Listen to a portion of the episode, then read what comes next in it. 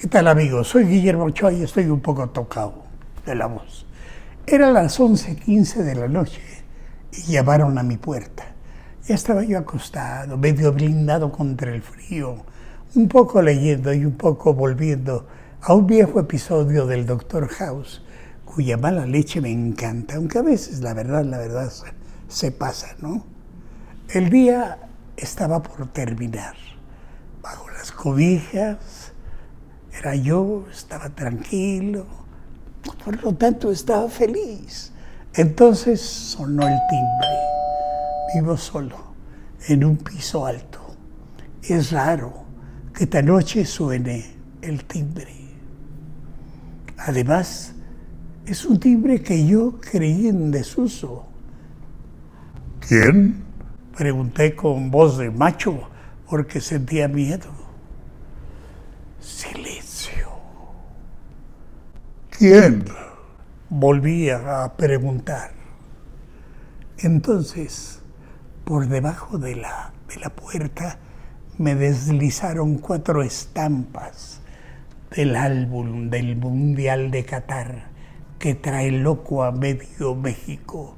Por todas partes nacen improvisados o no, centros de intercambio aquí y allá, se forman los grupitos, las listas de las que no tienen, las que pueden cambiar, fáciles, difíciles.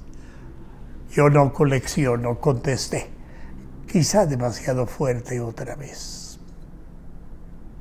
No abrí la puerta, aunque me imagino que había chiquillos del otro lado, porque con perdón de usted, no abrí la puerta porque estaba en calzones realmente y con unas medias de lana de futbolista viejo, color, color verde perico, que me regaló mi amigo Manuel Camacho cuando era portero del Toluca, imagínense nada más, hace cuántos años, pero muy calientitas.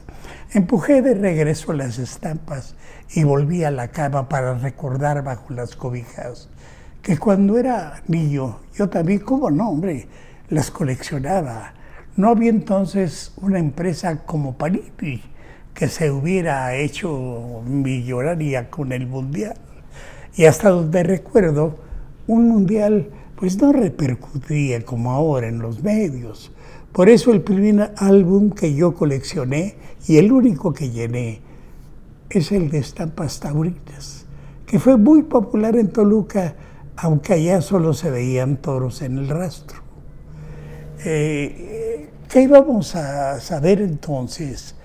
¿Quién había sido, por ejemplo, Pepeillo?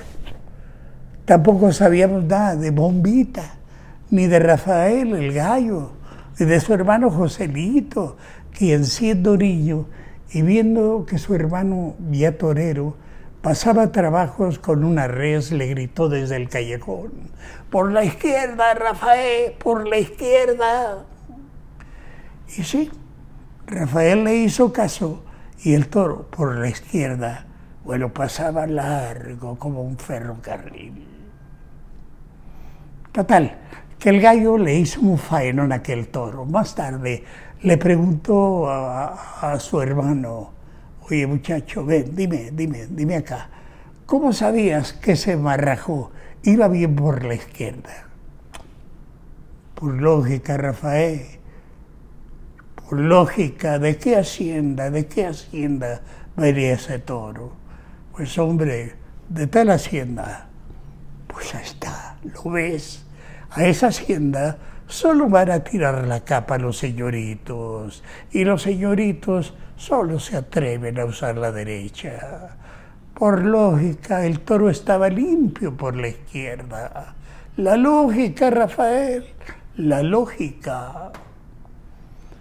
Pero con todo y lógica, un toro mató a Joselito, cuya rivalidad con don Rodolfo Gaona, el gran torero mexicano, llegó más allá de las plazas y llegó a tal grado que la tarde de la muerte de Joselito interrumpieron una obra de teatro a cuya puesta, a, cuya puesta asistía don Rodolfo, que como todo el mundo se puso de pie al escuchar la mala nueva, aunque después don Rodolfo, y eso me lo platico a mí, no, no, no es cuento, suspiró aliviado se había terminado la rivalidad.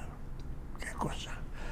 Bueno, pues el álbum taurino fue el primero que llené, pero el de los artistas de cine solo me faltó una estampa. Me parece que la número 41, Jane Tierney, una mujer guapísima cuya película Que el cielo la juzgue, me hizo llorar en secreto.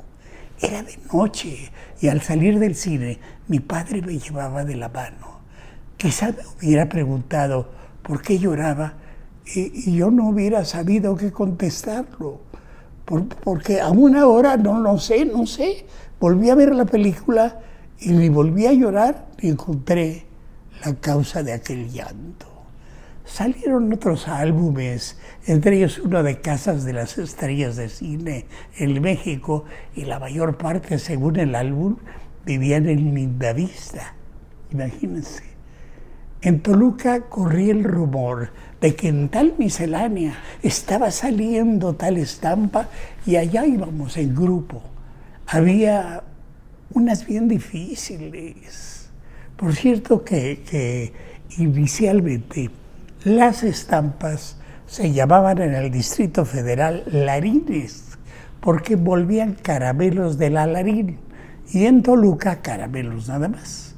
Cuando salieron los de los mundiales, ya les llamábamos estampas, pero, pero el hecho eh, que les contaba es que a la mañana siguiente de la noche que llamaron a mi puerta, me levanté y pregunté a un empleado de la administración si sabía algo de, de quienes tocaban a las puertas de anoche para cambiar estampas.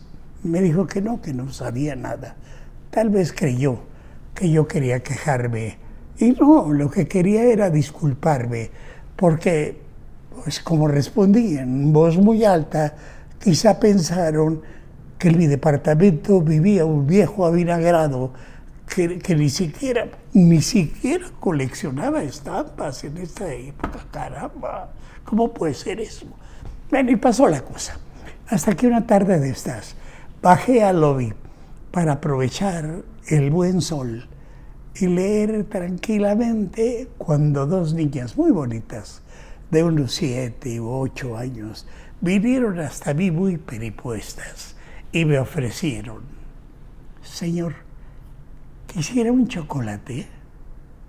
Claro, respondí yo, claro que chocolate, sí. Y antes de que pudiera levantarme para darles las gracias y decirles que por mis venas no corría vinagre, me entregaron dos chocolatitos que parecían monedas. Me puse a jugar con las monedas hasta que se deshicieron. Y colvivente jugué también hasta que volvió al remoto ayer. Y fue entonces cuando decidí intentar otra vez llenar un álbum. Ahora el de Qatar 2022. Es decir, decidí con el recuerdo volver a vivir. ¿Qué otra cosa es sino el recuerdo? Lo malo es que todavía me faltan como unas, como unas 30. Lo bueno es que a mi edad es emocionante, muy emocionante que algo me falte, incluida la voz.